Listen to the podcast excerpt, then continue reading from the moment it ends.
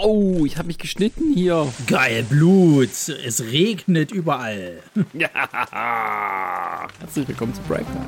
Sensationell schlecht ist ihnen gerade mal gut genug. Sascha, Ronny und Chris schauen auf die Filme, die bei den Streaming-Anbietern erst ganz weit hinten auftauchen. Kein Genre und keine noch so bescheuerte Filmidee ist vor ihrer Meinung sicher, denn für sie ist es kein Trash, für sie sind es die Prime-Perlen.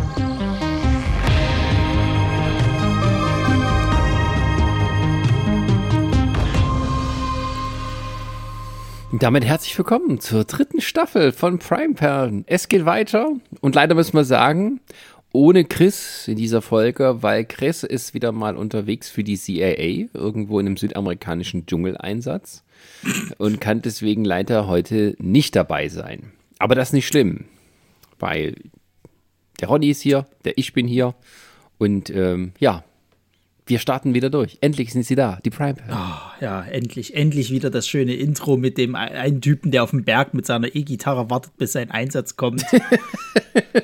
für die endlich drei wieder- Akkorde.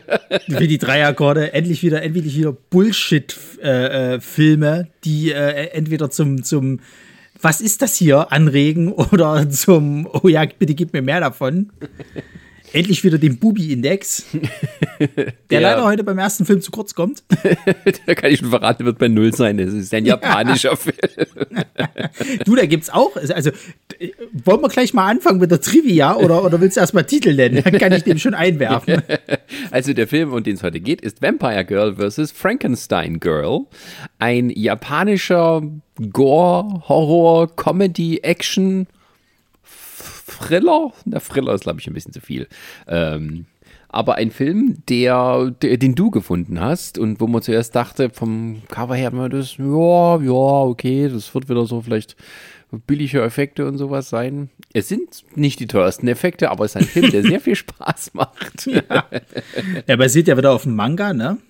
Und ähm, der Regisseur äh, Yoshihiro äh, Nishimura, der hat nur so eine Filme gemacht oder fast nur solche äh, Filme.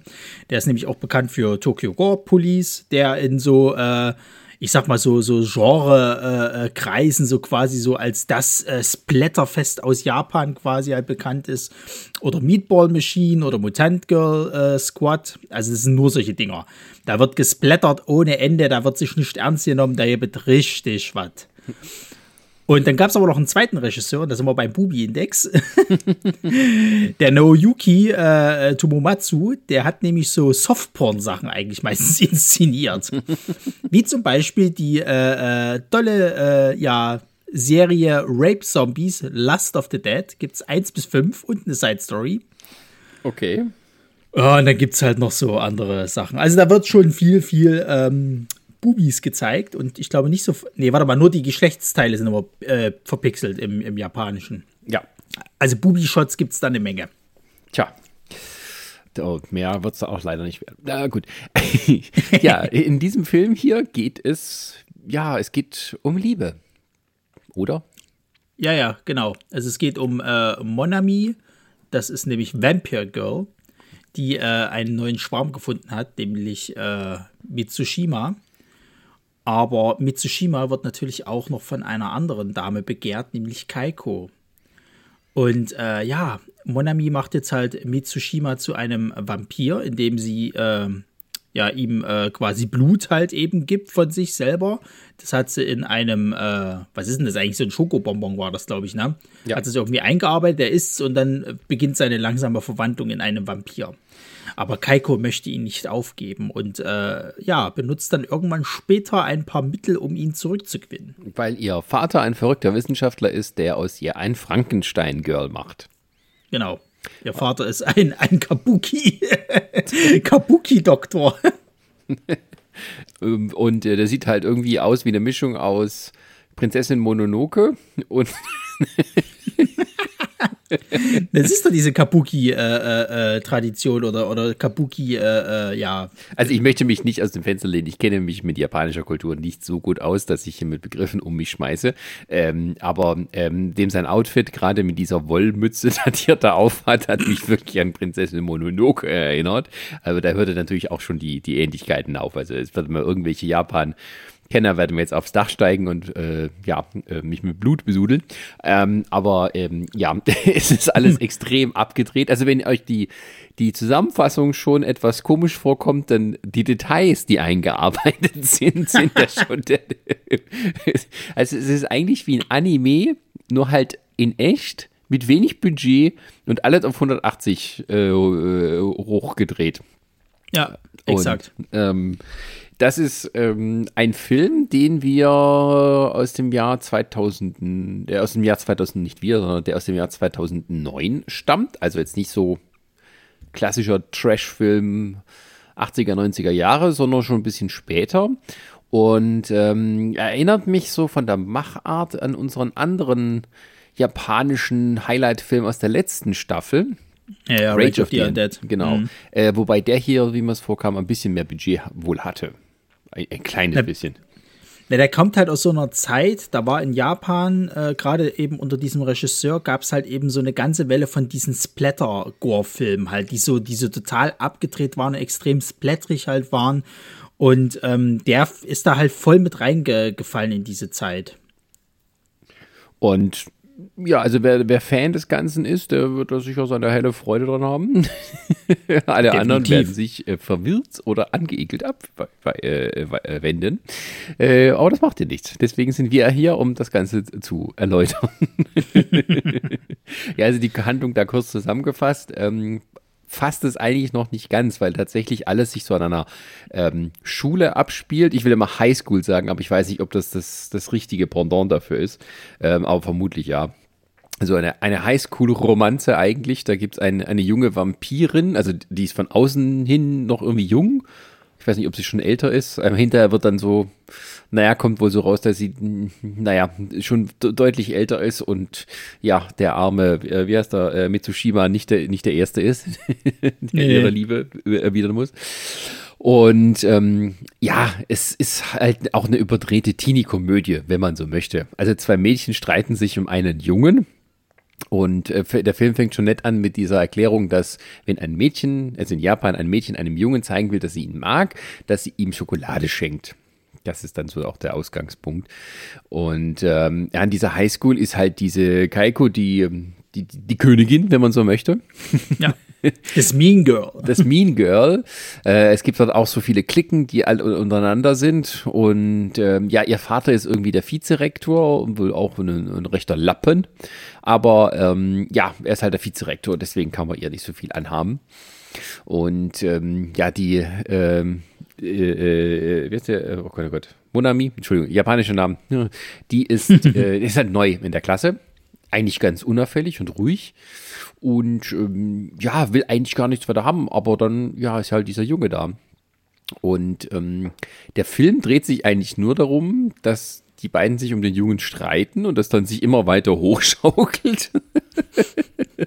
und ähm, nebenher der Vater von der Kaiku ähm, an frankensteinischen Experimenten arbeitet und ähm, dafür auch das Vampirblut gerne haben möchte. Also die Vampire haben eben nicht nur ähm, ja diese bekannten Fähigkeiten mit ich, ich muss beißen und Blut saugen und sowas, nein, die haben auch so Superkräfte, dass sie aus Blut Waffen machen können.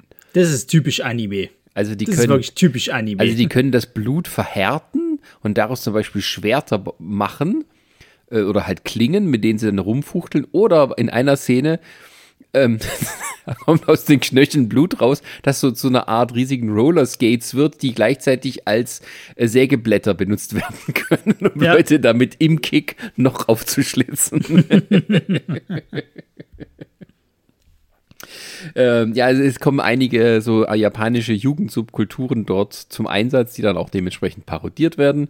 Also ähm, die Kaiko ist so diese, diese Lolita, äh, genau. äh, Subkultur gehört die dazu in ihrer Kleidung und sowas. Aber es werden eben auch andere durch den Kakao gezogen. Also, ähm, äh, wie heißt das? Äh, Ganguro. Also wir haben uns beide, wir waren zuerst ein bisschen sehr erschrocken darüber, was da passiert. Ähm, also es ist so eine Highschool und dann äh, sind dort auch, obwohl es in Japan ist, auch ein paar ähm, ja, äh, schwarze Schülerinnen also im Sinne von afrikanisch stämmig, wenn man so möchte. Ähm, und abstammend, mich klingt auch so dumm. Ähm, und dann erkennt man aber schnell auf den zweiten Blick, das sind, das sind Japanerinnen im extrem Blackfacing. Also nicht, nicht nur quasi schwarz angemalt, sondern quasi Prothesenmasken, um auszusehen, wie als würden sie aus Afrika stammen. Und wir waren beide ein bisschen so mit hängendem Kiefer mit der Kinnlade saßen wir da.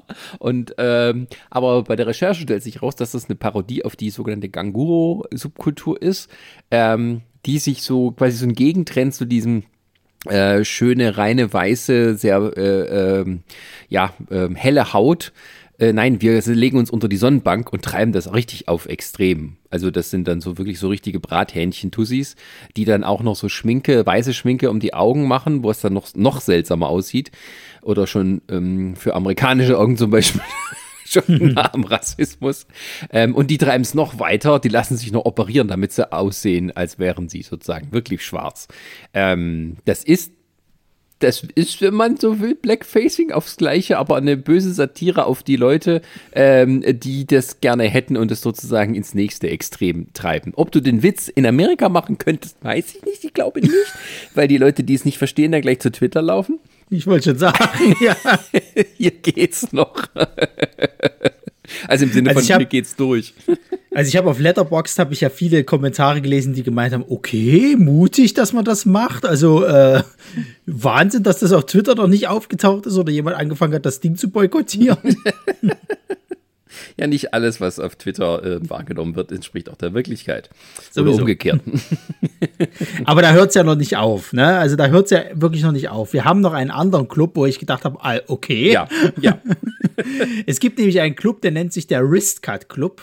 Und äh, wer ins Deutsche übersetzt, der weiß, dass das so viel heißt wie äh, Handgelenke der, aufschneiden. Ja, der, der Ritzer Club. Ja. Also die Leute trainieren dort wie in einer Schulmannschaft ähm, wie es Leute tun, die psychische Probleme haben, sich selbst Schmerzen zufügen mit, mit Rasierklingen und schlitzen sich die Arme, ritzen sich die Arme. So, wer jetzt schon, wer jetzt schon denkt, also das ist schon krass, ja, da habt ihr aber von dem Wettbewerb dazu noch nichts gehört. die haben eine es Meisterschaft. Gibt, es gibt eine Meisterschaft, wo es darum geht, sich zu ritzen halt so. Und da ist die Kunst da drin natürlich nicht zu tief zu schneiden, dass man halt irgendwelche wichtigen äh, Nerven oder so nicht durchtrennt. Aber tief genug, dass ordentlich Blut kommt. Äh, wir wollen noch nicht so viel verraten, bevor wir so in die Highlights einsteigen. Ja. Aber und dann gibt es eben noch diesen Frankenstein-Doktor, der dann anfängt, Menschen ähm, Teile abzunehmen und neue dran zu machen und am Ende seine Tochter in so eine Art, wie soll man, was soll man sagen, eine Art menschlichen Roboter zu verwandeln, die äh, bestimmte Teile hinzugefügt bekommt, um sich selber besser und stärker zu machen. Ja. Und es kommt zu einem Kampf dann am Schluss in der Sporthalle, wo die alle aufeinandertreffen. Ähm, und äh, wo es dann so dann gegeneinander gekämpft wird. Um Schluss dann das große, der Showdown ist dann auf dem Tokyo Tower, wo die Highschool aus irgendeinem Grund direkt daneben steht. also dieser große Funkturm, der so ähnlich aussieht wie der Eiffelturm. Ähm, und da oben auf der obersten Plattform stehen die dann und kämpfen gegeneinander mit ihren Frankenstein-Kräften gegen die Vampirkräfte und Zauberei und was weiß ich noch alles. Ja, ähm, am Ende gewinnt Monami und äh, ja, dann ist äh, ja, dann will sie erstmal weitergehen ähm, und ist dann ja, äh, werden sie wieder von, von irgendwelchen Leuten bedroht und dann kommt, ah nee, äh, eine. Äh, der Film, der Film fängt ja so an. Der Film fängt ja so an, dass sie quasi halt eigentlich in den Kampf verwickelt wird gegen drei vermeintliche äh, äh Frankenstein-Damen und ähm, da stellt sich dann eben erst später raus, dass das halt diese, diese ähm, ja, Freundinnen von der Kaiko waren, ähm, die jetzt auch zu Frankenstein umge, also Frankenstein-ähnliche Wesen umgebaut worden sind. Und ähm, ganz zum Schluss sind wir wieder am Anfang dieser, dieser Szene, also am Anfang des Films, wo dann quasi halt der, der Doktor, der sich jetzt natürlich auch äh, modifiziert hat, jetzt als ein riesengroßer Frankenstein-ähnlicher Typ halt quasi ja. auf sie trifft. Ja, mit, mit Hilfe von Monamis Blut. Und dann kommt aber auch irgendwie raus, dass äh, ähm, der Mitsushima nicht irgendwie ihre erste große Liebe ist, sondern eine aus einer langen Reihe von Freunden. ja. Und ähm, ja, äh, da, da bleibt dann sozusagen das offene Ende. Wie es halt so oft ist im, im Horrorfilm. Ja. Gut, da könnten wir eigentlich schon in unsere Highlights einsteigen, oder? Jawohl. Und ich weiß gar nicht, wo ich anfangen soll. Nee. also, ähm, der Anfang, wo wir schon gesagt haben, der, der war schon mal eine Ansage. Weil die laufen halt so ein bisschen, also nicht ein bisschen, sondern die schleifen sich so durch, naja, ich glaube, es sollte so ein bisschen verlassene Landschaft in Japan sein, aber weil Ja, Japan ja. so dicht besiedelt ist, sieht man überall Häuser. da laufen die halt so eine einsame Landstraße und dann stehen die beiden Franken, äh, die drei, Die drei drei, drei drei. Frankenstein-Girls ihnen entgegen. Und dann kommst zum Kampf und du denkst dir, okay, was passiert da jetzt? So ein bisschen äh, Karate und sowas? Nee. Den wird quasi die Haut in Streifen vom Kopf abgezogen, wie von, wie von einer Woll, äh, von einem Wollknäuel, sodass sich der Kopf dreht, während sie die Haut abzieht und das Skelett dann wegfliegt. Also der, Kopf. Ja. Ähm, war, äh, war, war schon mal ähm, ein guter Einstieg, finde ich. Ja, vor allen Dingen, sie tanzt ja dann auch so zu dem Blut, was die ganze Zeit fontänenartig halt auf sie raufspritzt und so. Du hast diese drei, drei Totenköpfe, die dann aufeinander gestapelt werden, wie so ein Totem irgendwie, mit noch so Augen drin. Also es, es sieht schon, also wer, wer da schon denkt, boah, ist das ekelhaft, ist mit so viel, so ja, der sollte dann auch schon ausmachen. Ja, also das ist, äh, es geht halt dann äh, gerade so weiter. Ähm, du hast ja dieses, äh, ja, diese, diese Schulsituation, die halt so völlig übertrieben ist, diese Keiko oder Kaiko, die dann halt, ähm, ja, so rumzickt und so. Also du weißt ja noch nicht genau, wer jetzt so die Hauptfigur ist. Und ähm, ja, das ist, ich fand das ganz, ganz lustig, wie dann auch die so alle eingeführt werden. Ähm, und auch, ja, dann diese, diese, also du denkst halt, du weißt halt noch nicht genau, die, das ist halt so ein Sammelsurium von verrückten Sachen. Ne? Du hast diese, die, Ja. diese Blackfacing Ganguro-Leute, dann hast du diesen Ritz-Club, ähm, Ritzer-Club, der halt, ja, keine Ahnung, einfach mal da ist und du denkst dir, was zum Gottes Willen ist das für eine Schule? und ähm, ja, du hast eine sexhungrige Schulschwester, die Ja, immer ja. sexhungrige Schulschwester, ähm, die dann erregt Du hast einen, einen Ketten, kettenrauchenden äh, äh, äh, Lehrer irgendwie, der, der, der richtig viele Zigaretten irgendwie auch im Mund stecken hat und ständig rauchend äh, äh, wie wild. Ja, das ist der chinesische Lehrer, der dort irgendwie äh, Chinesisch beibringt oder Mandarin oder halt die Schriftzeichen und sowas.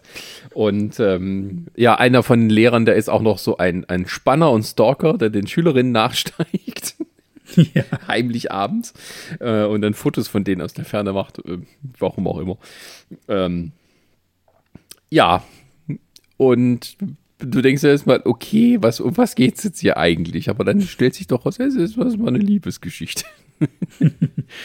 ähm, ja, Ja, also, also, ähm, weiß ich nicht, ein großes Highlight fand ich zum Beispiel war auf jeden Fall der Endkampf. Der ist, der ist, weil du hast ja den ganzen Film, ne, ja, das, es ist halt, es ist halt wirklich so, du hast ja den ganzen Film nur Absurditäten und so, das, das hört ja gar nicht mehr auf, ne? Und am Ende ist es sogar noch so, dass die ja auch anfängt, dann irgendwie ständig ihre Körperteile neu an sich anzumontieren.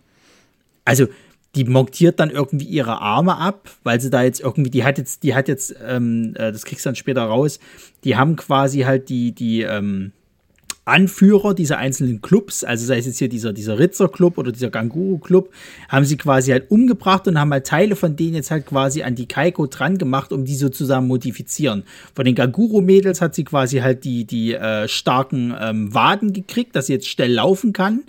Von den Ritzer-Mädels hat sie quasi halt die Arme gekriegt, weil die ja so äh, äh, äh, vernarbt sind oder, oder so widerstandsfähig, dass da halt quasi halt jetzt dicke Haut ist. Ähm, und ich glaube, die Lungen hat sie irgendwie von diesem, von diesem äh, Chinesischlehrer Genau. bekommen. Ja, der halt auch äh, jegliche äh, Gasangriffe aushält durch seine. selbstverständlich. Klar, logisch.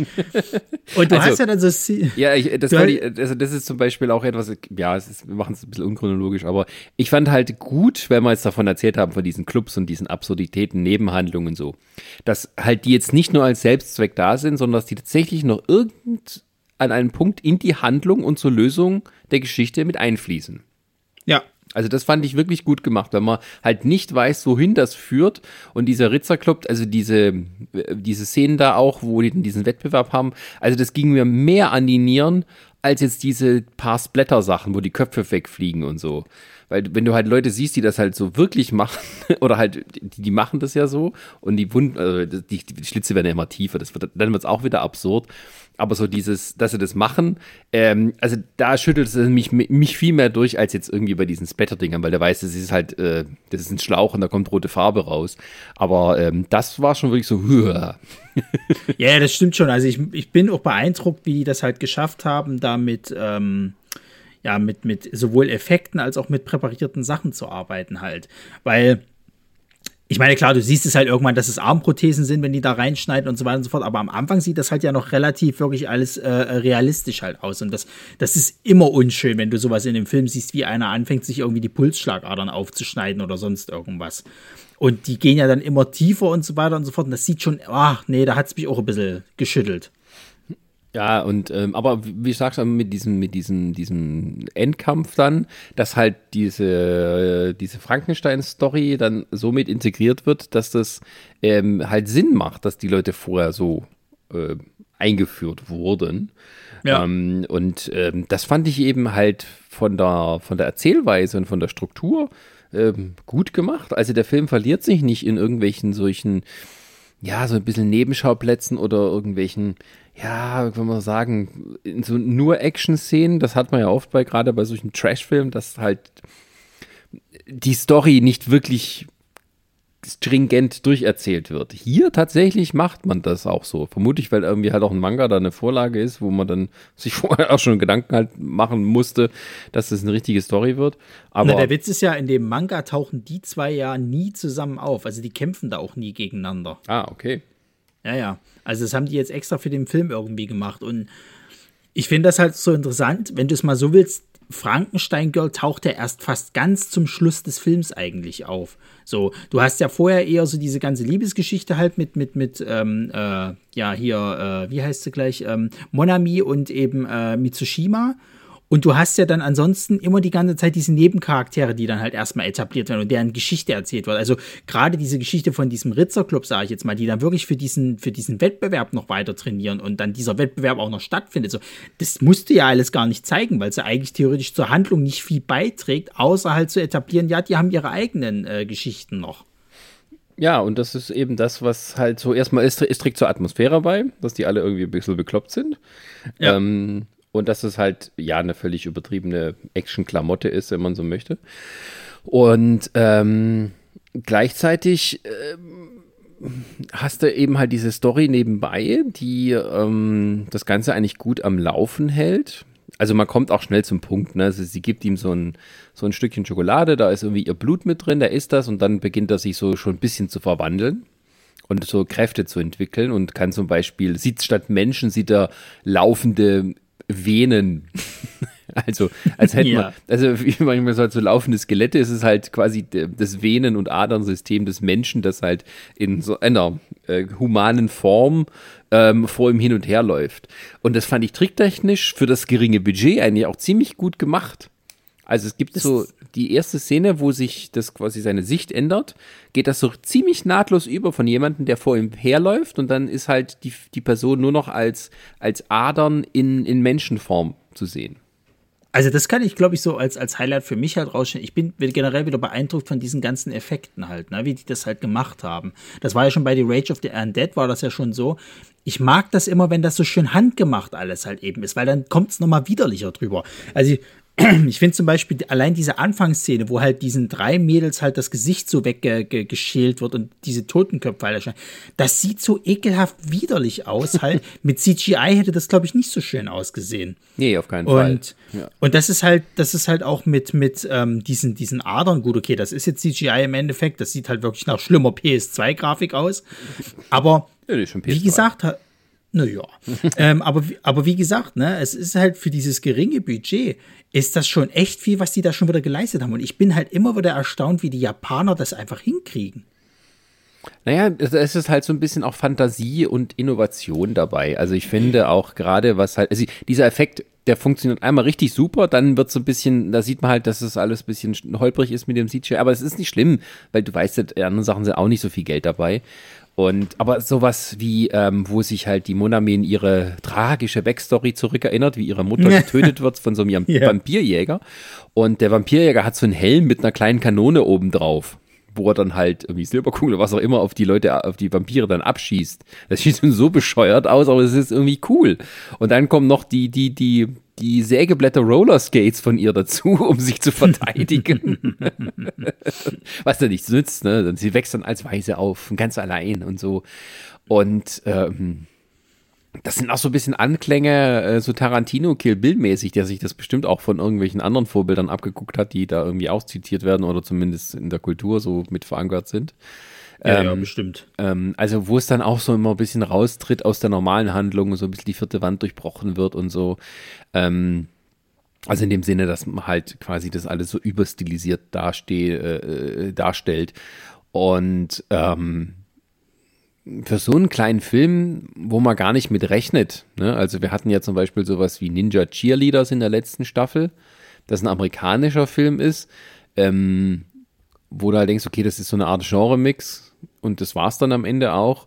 Und hier hätte er dasselbe vermuten können. Und ähm, dann kommt aber, also ich finde es halt auch kreativ einfach, was da rauskommt. Ja. Für das Genre und für diese Art von Filme.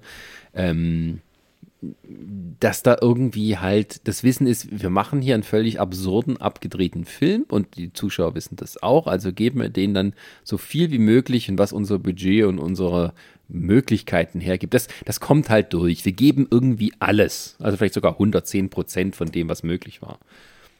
Das Genau, ich. das, das, das ist halt das, was du halt auch an den Darstellern halt merkst. Bis auf einen, aber da komme ich später dazu. Hm. Ähm, ich finde halt, dass die halt auch alle äh, Spaß an der Sache halt haben. Also die hängen sich da auch wirklich rein. Sei es halt diese Krankenschwester, die halt da voll drin ist irgendwie.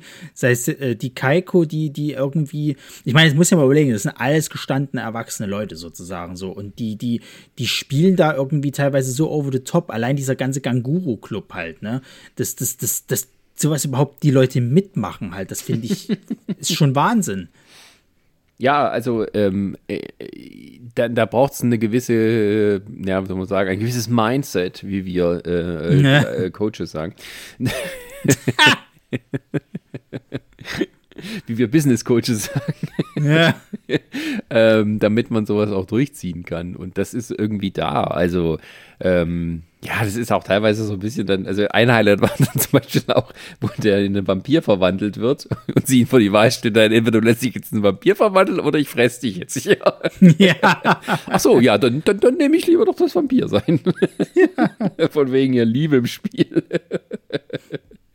ähm, und äh, ja, das ist, es wird halt auch nicht so super sentimental. Also die spielen halt auch mit Klischees, wie man sie vielleicht auch so aus, aus Animes kennt. Also Animes an sich sind ja ein bisschen sehr übertrieben und dieses Pathetische, der halt, das halt so da dabei ist. Ähm, und das halt dann quasi in real äh, macht das Ganze halt nochmal ein bisschen abgedrehter. ja, definitiv. Ja, und ansonsten, wie gesagt, wir können gerne mal auf den Endkampf eingehen, weil das ist halt so eigentlich mein absolutes Highlight an diesem ganzen Film, weil das, das, also, ja, Naja, es das wird, das wird halt immer mehr drüber. Ja, also es ist halt so, es gibt noch einen Hausmeister, der halt, äh, genau, das ist auch so, der Hausmeister taucht ab und zu mal so auf, das ist so ein buckliger Typ, der irgendwie die Leute beobachtet immer und keiner weiß, was er so will. Dann stellt sich aber raus, er ist, ähm, ja, auch äh, jemand, der ihnen dann helfen kann und sie für den Endkampf vorbereitet, der Igor. Ich habe gedacht, das ist also ein Diener von ihr. Also quasi halt einer, der auch mal so dieses, diesen verflossene Liebe-Ding da irgendwie, oder beziehungsweise der Lieb, äh, die die große Liebe quasi dargestellt hat. Und jetzt ist er dann aber alt und muss ihn nur noch beschützen und sie sucht schon einen neuen. Ja, ist auch so, das ist auch so tatsächlich so. Aber es kommt halt nicht gleich am Anfang rüber und dann stellt Nee, sich nee, raus, dass er quasi mit der, der Sensei ist, der die dann halt ähm, äh, ja dann trainiert für den Endkampf. Wo halt dann auch so Sachen passieren, dass ein ähm, dass äh, also ein Leichenteile Kopfhubschrauber gebaut wird. Na, es ist halt, es ist ja so, die, die, dieses, dieses, ähm, also die kriegt, der, der, der ähm, Doktor kriegt ja irgendwann dieses Vampirblut so. Und was macht er damit?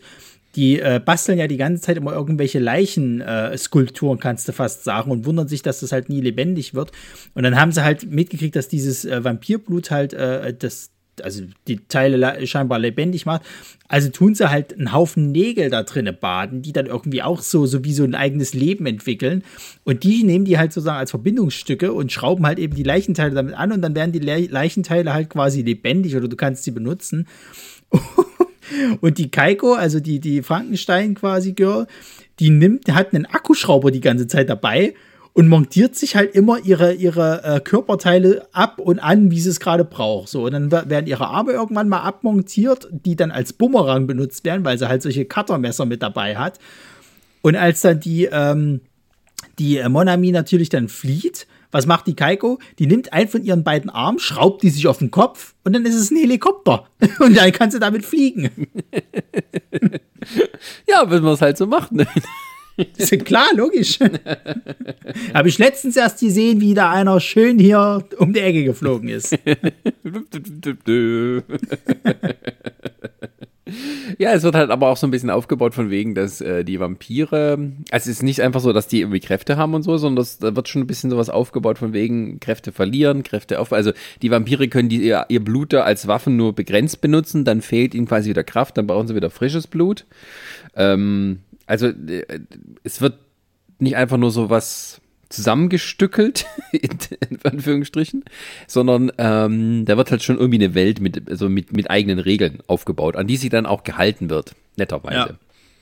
Ja. Was halt auf manchen so von diesen Sachen dann abgeht, dann wird halt irgendwann was schnell was erfunden, ähm, was dann ja irgendwie am Ende den Tag rettet. Das ist halt hier nicht. also es hat alles irgendwie schon, bezieht sich auf das, was halt äh, vorher passiert ist äh, oder vorkommt. Also gerade auch zum Beispiel dann am Showdown auf dem Tokyo Tower, wo ähm, ähm, der, dieser Mantel, den die Monami hat, mit dem er fliegen kann, ähm, also irgendwie so eine Art Zaubermantel, so, so ein Vampir-Dingens, ähm, mit dem sie dann ähm, ihren Mitsushima äh, rettet. Das habe ich nicht mehr ganz gekauft. Sie rettet ihn damit und fällt dann runter und dann, wie war das nochmal? Das, das ist so, er, er, er fällt ja dann irgendwie runter und äh, dieser Mantel äh, würde diesen Aufprall halt irgendwie, glaube ich, verhindern, beziehungsweise kann er damit gleiten, irgend sowas in der Richtung. Und sie selber würde ja aber unten dann zerschellen. Und äh, irgendwie ist es so, dass sie, glaube ich, dann auch gar nicht mehr so tief, äh, äh, also so hoch sind sozusagen, dass er quasi mit diesem Mantel gerettet wird und sie unten aber eben das halt überlebt sozusagen. Natürlich sehr kräftezerrend alles, aber ähm, ja. Aber da wird eben auch so eingeführt, dass der Mantel halt eben scheinbar auch na, nicht einfach nur ein Mantel ist, sondern tatsächlich wie so eine Art Werkzeug, also mit irgendwie, ich will jetzt nicht sagen Zauberkräften, aber also er führt nicht das Eigenleben wie ein Dr. Strange Mantel, aber er ist schon so schon eine Art Lebensretter, kannst du sagen. Ja, ja, also das ist auch das Interessante. Also du könntest auch problemlos dann noch weitere Filme aus diesem Vampir-Universum benutzen äh, oder machen. Andere Geschichten, weil die halt sozusagen konsistent mit ihrer Dings da umgehen. Und da könntest, könnte es auch noch andere Vampire geben, die auch ihre Probleme haben. Ja. Sozusagen. Ja. Und ähm, da gibt es dann eben ähm, aber auch noch solche Sachen, ähm, ähm, ja, äh, wo die, ähm, jetzt komme ich nicht drauf. Also wo die, Kranken die, die Krankenschwester, die Kranken ja, also die ja. wird irgendwie von einem so einem, das fand ich ganz, ganz, ganz cool gemacht. Ähm, dieser Bluttropfen von den Vampiren gelangt ja über die Krankenschwester zu diesem Frankenstein-Doktor, mhm. ähm, weil halt ein Bluttropfen irgendwie übrig bleibt am, am Boden von ihrem Krankenzimmer. Und äh, das fand ich ganz cool gemacht, wie sie versucht, diesen wegzuwischen und der weicht ihr dann immer wieder aus. Ja, so ein bisschen wie Flabber. Ja, also, also als tricktechnisch fand ich, also es ist wahrscheinlich nicht wirklich ähm, großartig da viel zu machen, aber das fand ich sehr cool gemacht. Einfach ja. so von der Idee her. Und dann wird sie ja noch von dem befallen und wird so halb orgiastisch ähm, von dem aufgenommen. ja. Die immer geile, sechshungrige Krankenschwester.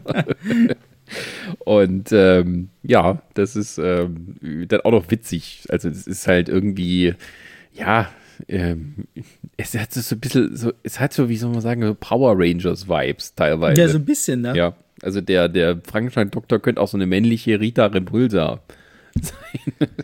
Na, wir kommen, wir kommen so fast in so, so, also ich würde mich nicht mal wundern, wenn sich Psycho Gorman an sowas so ein bisschen orientiert hat.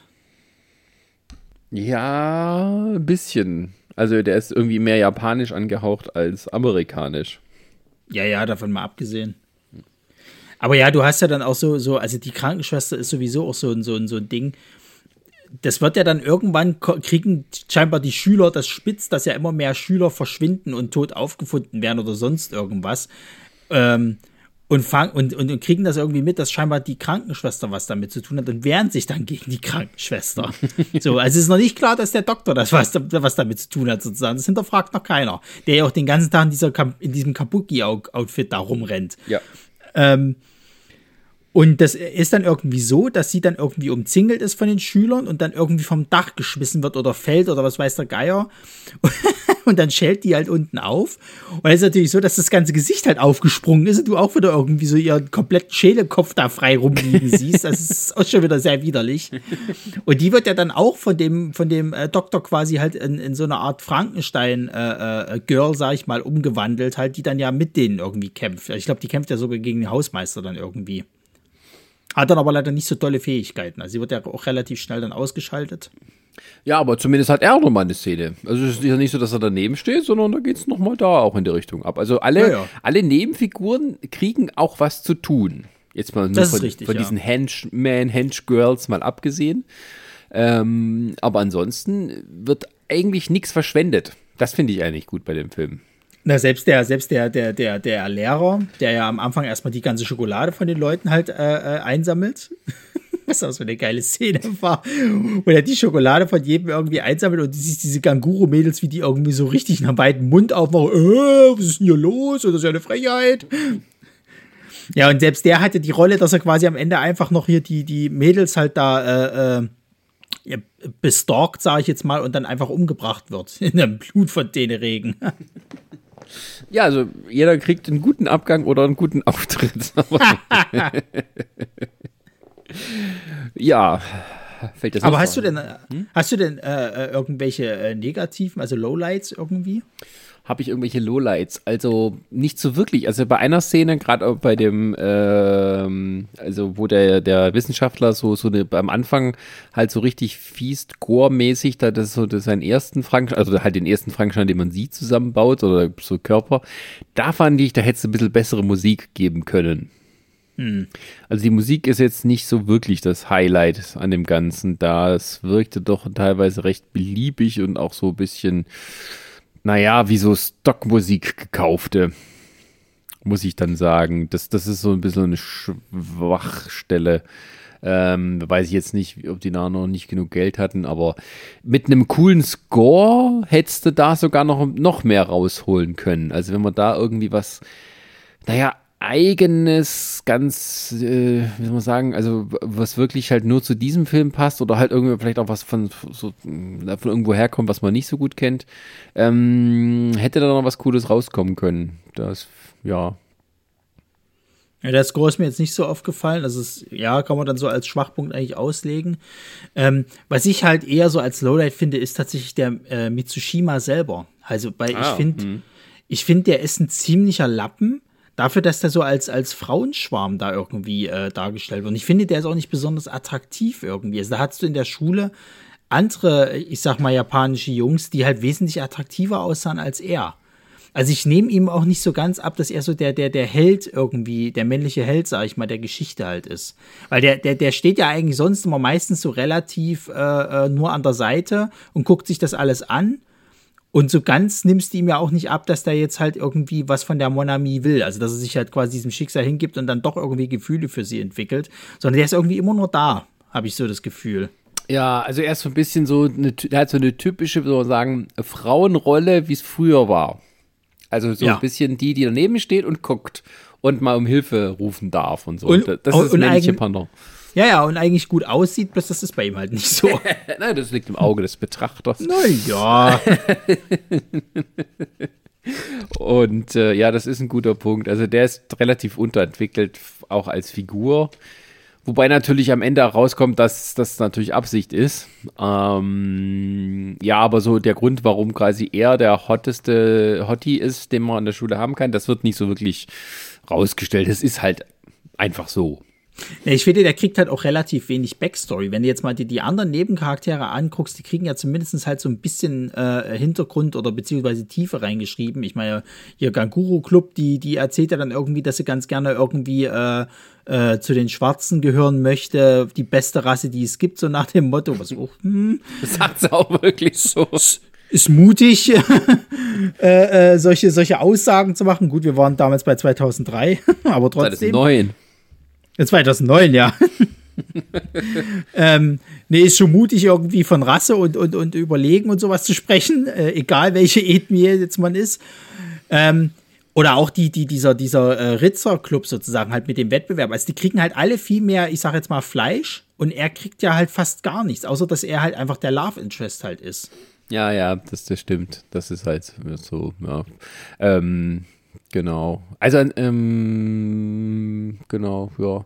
Also, ähm, Also ich hätte ich es tatsächlich besser gefunden, wenn es weniger diese Liebesgeschichte gewesen wäre, sondern wenn, wenn man gesagt hätte, okay, sie sucht wieder einen neuen Sklaven, so nach dem Motto. Und die Ke Keiko, äh, die möchte aber mit dem zusammen sein, will ihn davor retten, vielleicht irgendwie sogar. Und dann entspinnt sich dieser Kampf.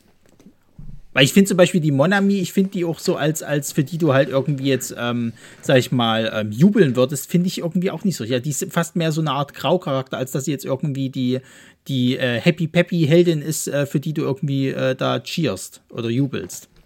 ja, ja, also es ist halt, ähm, die, die Normalos gehen ein bisschen unter im Vergleich zu den völlig übertriebenen. Ja. Ähm, Es soll wahrscheinlich auch so sein. Ja. Ich meine, das ist ja, es ist ja so, dass es halt, es heißt ja nicht ohne Grund Vampir Girl versus äh, Frankenstein Girl so. Da willst du jetzt nicht wissen, ja, aber was ist denn mit dem? Der überhaupt keine Kräfte hat, den Menschen da. Ja, also äh, ein, sagen wir mal, was jetzt, was ich nicht so toll fand, war ähm, die Kameraarbeit, also nicht die, also die Kameraarbeit war, hat schon einiges so ganz gut gemacht. Ich fand nur, dass äh, vom Look her, die hatten halt irgendwelche Digitalkameras benutzt, wahrscheinlich aus Geldgründen. Naja. Und es hat so einen digitalen Look, der nicht so schön ist. Ähm, also ich nehme mal an, die hatten einfach nicht mehr Kohle, um sich da irgendwas zu holen oder zu mieten, das irgendwie ein bisschen mehr filmischer aussieht. Ähm, es trägt natürlich auch ein bisschen zu diesem etwas äh, trashigen Billig-Look bei. Ähm, nur manchmal denkst du, uh, das sieht schon sehr hart digital aus. Da hätte man vielleicht irgendwie mit einer gescheiten Farbkorrektur ähm, was, was Hübscheres noch hingekriegt, also was Stimmungsvolleres. Das sind, das sind so subtile Sachen. Ähm, also in sich, was die Kamera dann macht, da, ähm, gerade wie sie so mit Weitwinkeln umgeht und wie sie so an die Leute rangeht und so und wie sie auch so die, ja, manchmal ein bisschen verrücktere Fahrten macht und so. Also die, du merkst schon, die hatten nicht so viel Equipment, was sie da irgendwie crazy Kamerafahrten machen konnten. Ähm, aber an sich, das, dieser etwas sterile digitale Look, den fand ich nicht so, nicht so schön. Ähm, aber ich vermute mal, das war 2009, da war das noch nicht so weit entwickelt wie heute. Ähm, also, dass man sich da mit, mit wenig Geld sehr schöne Bilder machen konnte. Ähm, von daher äh, sei es verziehen, äh, aber angemerkt. Also ich muss, ich muss sagen, ich finde es auch noch ein bisschen so, ähm, ist vielleicht auch so ein kleines Lowlight. Es fühlt sich recht klein an, finde ich. Weil du hast halt diese Schule und siehst aber auch nicht viele, also ich meine, klar, billige Produktionen, die hatten vielleicht auch nicht viele Statisten, aber du hast ja hauptsächlich nur diese eine Klasse. So, du siehst zwar mal so ein paar auf dem, auf dem äh, äh, Schulflur äh, rumrennen und so weiter und so fort, aber es fühlt sich jetzt halt nicht wie eine große belebte Schule halt eigentlich an. Und, und generell sind ja auch die Schauplätze so äh, nah beieinander. Also es ist jetzt nicht so, dass halt viele Szenenwechsel gibt. Es gibt halt die Schule, die einzelnen Clubs, die wahrscheinlich irgendwie fast im, im selben Raum gedreht wurden, plus ein bisschen, weiß ich nicht, die, die eine Seite vom Raum und dann die andere Seite vom Raum. Dann hast du halt die Sporthalle und du hast halt noch diesen CGI-Tower. Der ist ja komplett CGI. Das ist ja nicht irgendwie, dass die da jetzt äh, in irgendeinem Studio waren und da was aufgebaut haben oder sonst irgendwas. Und das war's halt, ne? Also du hast halt auch, auch recht, sag ich mal, überschaubare Plätze und es wirkt dann halt doch alles sehr klein. Ja, gut, das liegt aber, glaube ich, in der Natur der Sache. Also vermutlich hatten die auch so eine, wenn sie in einem richtigen Schulgebäude gedreht haben, dann vielleicht irgendwie in den Ferien durften sie das benutzen. Ich ich, find, ich, find, sie, ich finde, die Schule sieht aus, als ob die verlassen ist, irgendwie. ja, also das war es ja wahrscheinlich eben. ja. So eine Abbruch, so eine Abbruchschule irgendwie schon verlassen und ja, super, da brauchen wir keine Drehgenehmigung. Ab geht's. ja, so ein bisschen. Ähm, ja, aber ähm, das, das äh, hm, ja, würde ich jetzt nicht unbedingt äh, das als, als negativ vorhalten. Also, das ist, glaube ich, so das Beste draus gemacht, was man haben konnte. Ähm, es ist halt Meckern auf hohem Niveau. ja, also wenn du, wenn du zum Beispiel siehst, einen Film, den wir auch mal besprochen hatten, mit diesen ähm, Kingdom Come, Ach die, Gott, hatten, ja. die hatten offensichtlich eine teurere Digitalkamera, die hatten ein richtig verlassenes, altes, irgendwie Mental Asylum, irgendwie sowas. Aber das ist längst nicht so interessant gewesen wie das hier. Nee, Im, Endeffekt, Im Endeffekt zählt halt eben doch die Story und ähm, wie man die Charaktere und sowas alles gestaltet. Und da sind die technischen Aspekte dann gar nicht mehr so entscheidend. Also das, äh, ähm, ja, da, also da, da, mir so als jemand, der auch Filme macht, da hätte ich dann eher so, da, da hätte es mir den Wunsch geweckt, okay, das, das will ich nochmal drehen, äh, dann vielleicht mit einer hübscheren Kamera. Aber ja, 2009, das ist 2008 gedreht, nee, da gab es noch nicht viel. Ja, da gab es. Ja, Lu, also ich sag mal, wie gesagt, die machen ja wirklich das Beste draußen. Du darfst denn eigentlich wegen nichts wirklich böse sein, sage ich jetzt mal. Weil selbst, selbst diese Sachen, ne, äh, die sie jetzt halt, sage ich mal, so auf die Schippe nehmen, halt, sei es dieser Ganguru-Club oder auch dieser, dieser äh, Ritz-Club, ähm, ich weiß halt nicht, in der japanischen Kultur gehen die vielleicht mit solchen Sachen auch anders kritisch um, sozusagen. Also so, so, so, dass die da halt sich, wenn die sich darüber lustig machen, dass da nicht anfangen, in dem japanischen Pendant zu Twitter dann irgendwie tausend Leute hingehen und sagen, das geht aber nicht hier. äh, sondern dass die da sich einfach, okay, ja, das ist halt Humor. Ähm, äh, wir sehen, dass wir da ein Problem haben, so wird es halt lustig angesprochen, so nach dem Motto. Ja, du, das ist halt, das ist halt Satire, das darf Satire auch. Das ist halt nur so heutzutage. Ja, sag das eben, mal Twitter. Ja, das ist, war ja vor Twitter. Aber heutzutage ist ja auch so, dass jeder denkt, nur weil er irgendwie publizieren kann, dass, dass seine kleine Gefühlswelt und seine Meinung auch wirklich wichtig ist. Ähm, und dass eben solche Sachen wie halt wie Twitter, dass dann irgendjemand jeden Tag einen Shitstorm hereinbricht, ja einfach nur der Twitter-Sport ist, um den es da geht. Es geht ja nicht darum, dass man sagt, oh, wir wollen jetzt die Gesellschaft verändern und Leute äh, ähm, davon überzeugen, ihre Meinung zu ändern. Es, es, es ist einfach nur, jeden Tag wird eine andere Sau durchs Dorf getrieben und jemand anderes mit Scheiße beschmissen, so wie es früher im Dorf halt war. Da kommt jemand an Pranger und alle stehen rum und ähm, das ist so das intellektuelle Niveau, das halt dort stattfindet. Und ähm, das ist dann halt so, so, aber pff, ähm, ja, zählt hier nichts. Also das ist halt, äh, fand das interessant, nur ich gerade wenn wir es davon haben, von wegen diesen überpolitisch korrekten und diesen, ja, äh, immer zu zeigen, dass es ideologisch besser passt als jetzt vielleicht storytechnisch. hm. ähm, da war ein Interview mit Tarantino.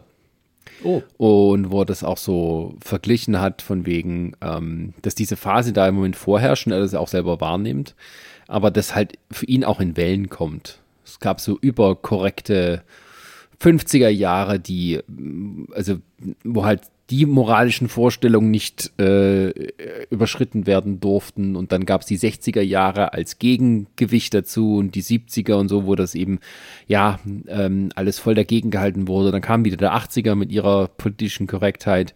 Die 90er haben es wieder mit aufgebrochen und jetzt erleben wir seiner Meinung nach so die 80er Teil 2. Und irgendjemand wird auch mal herkommen und wird das Ganze wieder aufbrechen und auch so diesen, Druck dann freie Bahn geben, der sich jetzt aufbaut von den Leuten, die das eben nicht gut finden. Ähm, das wird kommen.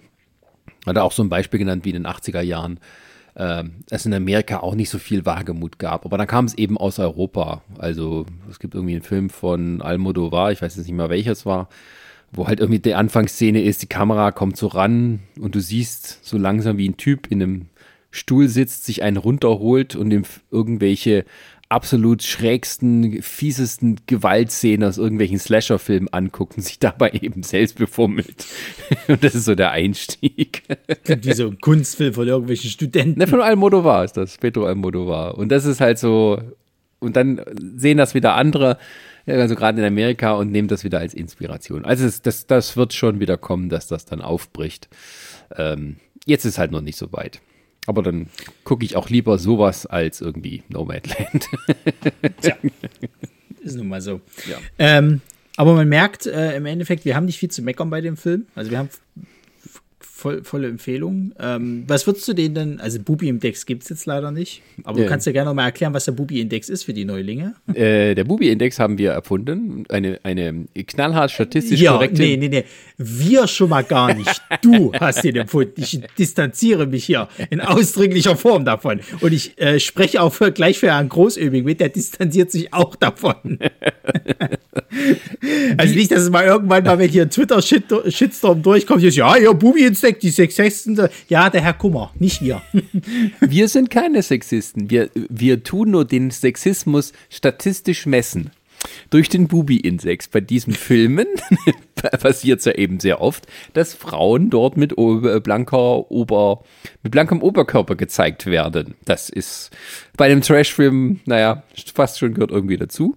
Und ähm, ja, das messen wir, indem wir sagen, äh, wann, in welcher Filmminute tauchten zum ersten Mal Bubis auf. Und das ziehen wir sozusagen, äh, wir ziehen die Gesamtlänge von diesem Ding ab. Dann haben wir eine Zahl, sagen wir zum Beispiel 100 Minuten und in der Minute 20 ja, hier kommen die ersten Bubis, da haben wir 80 und dann machen wir 80 mal der Szenen, die dann noch kommen, insgesamt, wie viel Bubi äh, Szenen es gibt. Und dann haben wir einen Index. Und da kommt eine Nummer bei raus und dann äh, in diesem Fall ist es null. und im anderen Film dieser Staffel ist es irgendwas mit 67. Und dann hast du einen anderen Film, da ist es irgendwie 1200. ja, ich glaube, der stärkste bisher war doch hier, äh, äh glaube ich, hier der Ritter und die Hexe, äh, der Krieg und die Hexe, oder? Aus Staffel 1. Nee, ich glaube, Popcorn Meine, und Himbeereis war das meiste. Ach Quatsch, echt? Ich dachte, weil gerade bei, bei der Krieger und die Hexe, die läuft ja permanent nur nackt rum. Ach so, stimmt. Äh, da müsste ich jetzt nochmal meine Statistik kurz reinschauen. Ich glaube, da war deine, ich glaube, da war deine Formel noch nicht so ausgereift. Deswegen hast du dich Das da habe ich ja alles rück, das habe ich das alles rückwärtig noch berechnet. Ach so, ne, das ist selbstverständlich.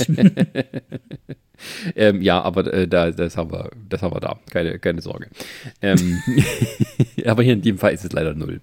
Ähm, aber wir kommen zu unserer Endbewertung. Wir vergeben ja Prime-Perlen für eine Prime-Perle von äh, 0 bis 5. Und am Ende rechnen, also wir, wir, teilen das durch die vergebenen Leute, die Leute, die es vergeben, und dann am Ende haben wir einen Mittelwert und der äh, wir entscheidet dann, wer am Ende der Staffel der Gewinner ist, wer die, die Ober-Prime-Perle bekommt.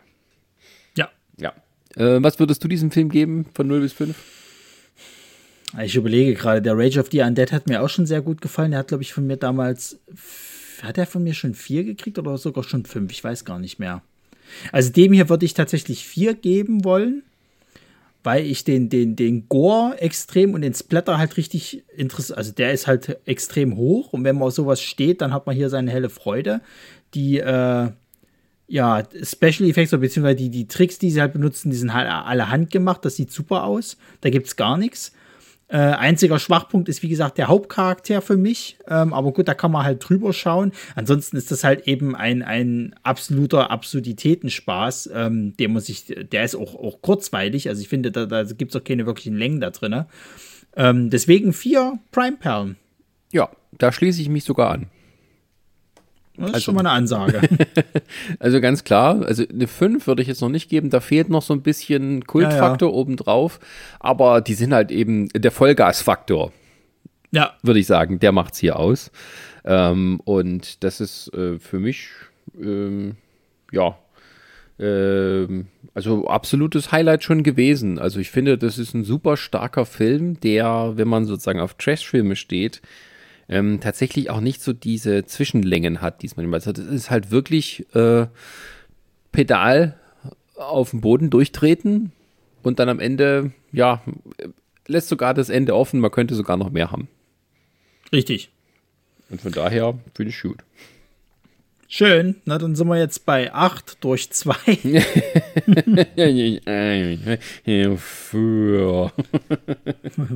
lass, lass mich meinen mein Supercomputer anschmeißen. ja, übrigens, also du, äh, doch, das Krieg und die Hexe hatte 1035 ein Bubi-Index. 1035 ist es. ja, aber es ist äh, ja ganz guter Wert. Ähm, gut, dann freuen wir uns auch schon auf die nächste Folge. Ja, ähm, weil die nächste Folge, das wird so ein Ding. Da ist Potenzial da, aber das wird ja überhaupt nicht genutzt. Moment, nee, das ist es nicht. Das ist eine Sondern? der späteren Folge. Also in der nächsten Folge so. kommt, kommt, haben wir mal einen Gast da. Ah ja. Wir verraten noch nicht wen, wir wissen es selber noch nicht. Na, willst du denn, willst du denn mal anteasern, was wir jetzt überhaupt so für Filme besprechen oder machen wir das immer pro Folge? Also wir haben äh, unter anderem im Programm noch äh, der Kickfighter, auch bekannt als Fighter und so. Oder The Kick Fighter. Ein weiterer Film, den wir äh, uns vornehmen wollen, ist, äh, ich hoffe, der ist dann noch verfügbar. ich war der Einzige, der bis jetzt gesehen hat. Auf der Alm, da gibt es Korsünd. Das sprengt dann den Bubi-Index. Ach, diese blöden Softballers immer von dir. Welchen Film wollten wir noch haben? Der, es ist so, wir planen das immer und dann gibt es diese blöden Filme nicht im Streamingdienst. Wir hatten noch, wir hatten noch äh, Gunhead tatsächlich gehabt, aber der ist jetzt schon wieder nicht mehr dabei. Den hatte ich als einziges bisher gesehen gehabt. Der ist aber auch nicht so gut, muss man leider Gottes sagen. Der hat eine schöne Ausstattung, das war es aber auch schon. Dann haben wir noch den, äh, wie hieß der, Rogue Hunter oder so ähnliche mit, mit äh, ähm, wie heißt es gleich, Megan Fox? Ja. Da wissen wir, hoffen wir auch noch, dass der noch bleibt. Und, aber da wissen wir auf jeden Fall, dass der bleibt. Da ist auch äh, Großöming auf jeden Fall mit dabei. Wir haben einen Mega-Blockbuster äh, diesmal mit dabei, den ich als immer noch Trash-Film ansehe. The Tomorrow War. Ja. Mit Chris Pratt. Das Und- wird quasi so die Kontroverse der Staffel. genau. Und wenn wir noch in den Film auftreiben können, würden wir gerne Death Sport mit reinnehmen. Also wir müssen definitiv wieder irgendeinen David Carradine-Film mit reinnehmen. Genau, ja. Und äh, der sah schon vielversprechend aus. Ähm, von daher, das ist, äh, wenn die Staffel erscheint, eigentlich schon alles aufgenommen, aber während wir es aufnehmen, ist es noch ein bisschen im Fluss. Aber ein paar Sachen stehen auf alle Fälle fest und da ist auf jeden Fall viel Schönes dabei. Ansonsten, ja, danken wir euch hier fürs Zuhören und äh, ja, wir sehen uns dann beim nächsten Mal wieder. Exakter. Ne, wir hören uns. Haha, Entschuldigung.